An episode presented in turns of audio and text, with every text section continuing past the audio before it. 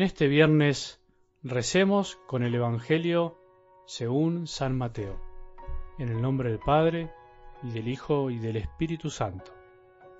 Jesús dijo a los sumos sacerdotes y a los ancianos del pueblo, Escuchen otra parábola.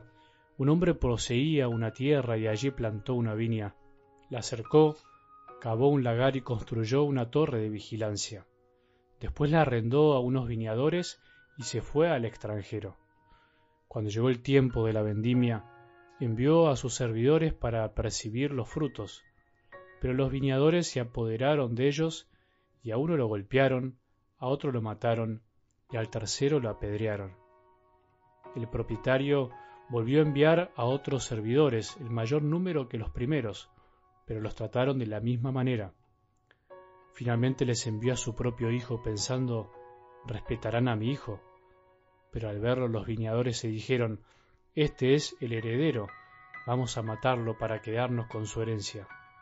Y apoderándose de él, lo arrojaron fuera de la viña y lo mataron. Cuando vuelva el dueño, ¿qué les parece que hará con aquellos viñadores? Le respondieron, acabará con esos miserables y arrendará la viña a otros, que le entregarán el fruto a su debido tiempo.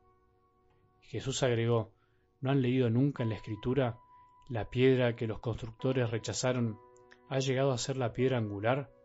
¿Esta es la obra del Señor admirable a nuestros ojos?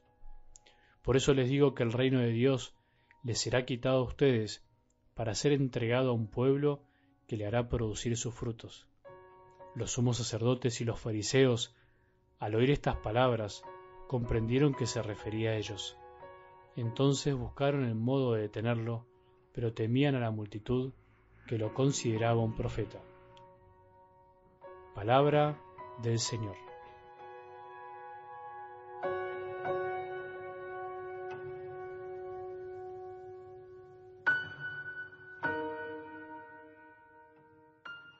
Continuando con el Evangelio del domingo, recordás la transfiguración de Jesús en el monte Tabor, con tres discípulos elegidos especialmente por él, para mostrarles su ser divino, mostrarse como Dios, y así tuvieran fuerzas en los momentos de cruz, en los momentos de dificultad. Recordarás que Pedro pretendió quedarse ahí. Pedro pretendió lo que cualquiera de nosotros pretendería, disfrutar plenamente todo lo que podamos. Esa es la sensación que podemos tener todos cuando tenemos una experiencia profunda de Jesús en nuestra vida, ya sea en la oración, ya sea en un encuentro espiritual, personalmente, con un grupo, o incluso también muchas veces puede ser amando, entregándonos, que en definitiva es donde siempre está Dios en el amor. O puede ser cuando recibiste un sacramento. Recuerdo que me contó hace poquito tiempo un matrimonio que hace poco se había casado que fue a raíz del sacramento del matrimonio que experimentaron el deseo de volver hacia Jesús, porque a pesar que se estaban casando por iglesia, no se habían acercado con esa conciencia de saber lo que hacían. Bueno, Dios se nos puede manifestar de múltiples maneras, pero lo importante es que no podemos quedarnos en el monte para siempre, tenemos que bajar. Por eso Jesús animó a los discípulos a que callaran, a que se guarden esa experiencia para ellos y que vuelvan al llano, vuelvan a trabajar con Él. ¿Sos de los que se quiere quedar para siempre disfrutando esa experiencia y después no quiere bajar? ¿O sos de los que en definitiva sube al monte para orar y tener fuerzas para amar? Pensémoslo, porque en realidad ese es el verdadero camino.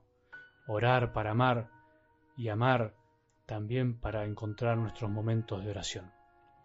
La historia de la salvación de toda la humanidad es al mismo tiempo espejo y reflejo de la historia de salvación tuya y mía, de cada uno de nosotros.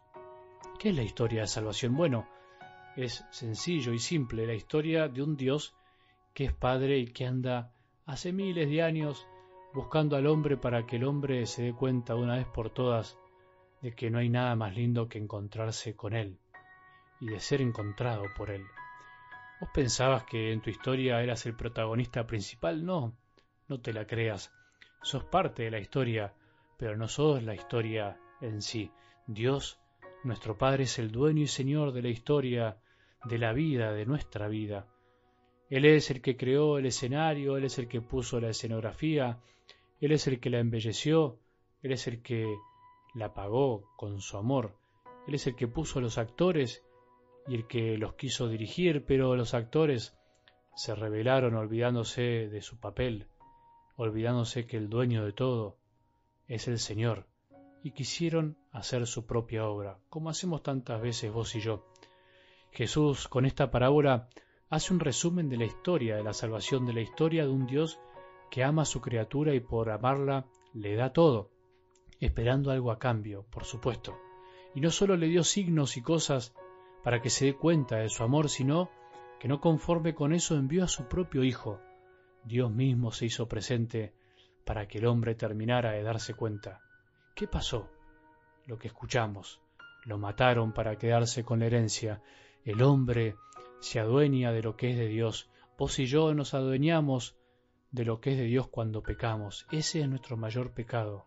Es el peor pecado que atraviesa toda la historia, la historia grande del mundo y la historia de nosotros. El Padre nos busca y nosotros, que no respetamos los signos y enviados de Dios, los de cada día, sino que tantas veces los echamos de nuestra vida, los apedreamos para seguir en la nuestra. Esta historia se repite una y otra vez cuando no dejamos entrar a Jesús a recoger los frutos que le corresponden. Tenemos que tomar conciencia que nosotros estamos viviendo la mejor parte de la historia de la humanidad. No nos podemos quejar si nos quejamos quiere decir que todavía no entendimos nada. Muchos quisieron estar y vivir lo que nosotros estamos viviendo. Ya conocemos el final de la película, de la historia que tarde o temprano va a suceder. Jesús fue rechazado, es verdad, pero ganó en el silencio de la cruz y de la resurrección y se quedó para siempre con nosotros. El rechazo de los hombres de ese tiempo y de nosotros se transformó en el mayor triunfo de un Dios bastante particular que hizo y hace lo inimaginable. En lo concreto, tratemos de darnos cuenta en cada cosa que no podemos negarle a Dios lo que le corresponde. No podemos negarle al Padre lo que es suyo. Todo es por Él, de Él y para Él. Tu corazón y el mío, y en la historia de este día hay que dejarse encontrar por el que nos busca, no rechazar los enviados del Padre y por eso hay que estar muy atentos.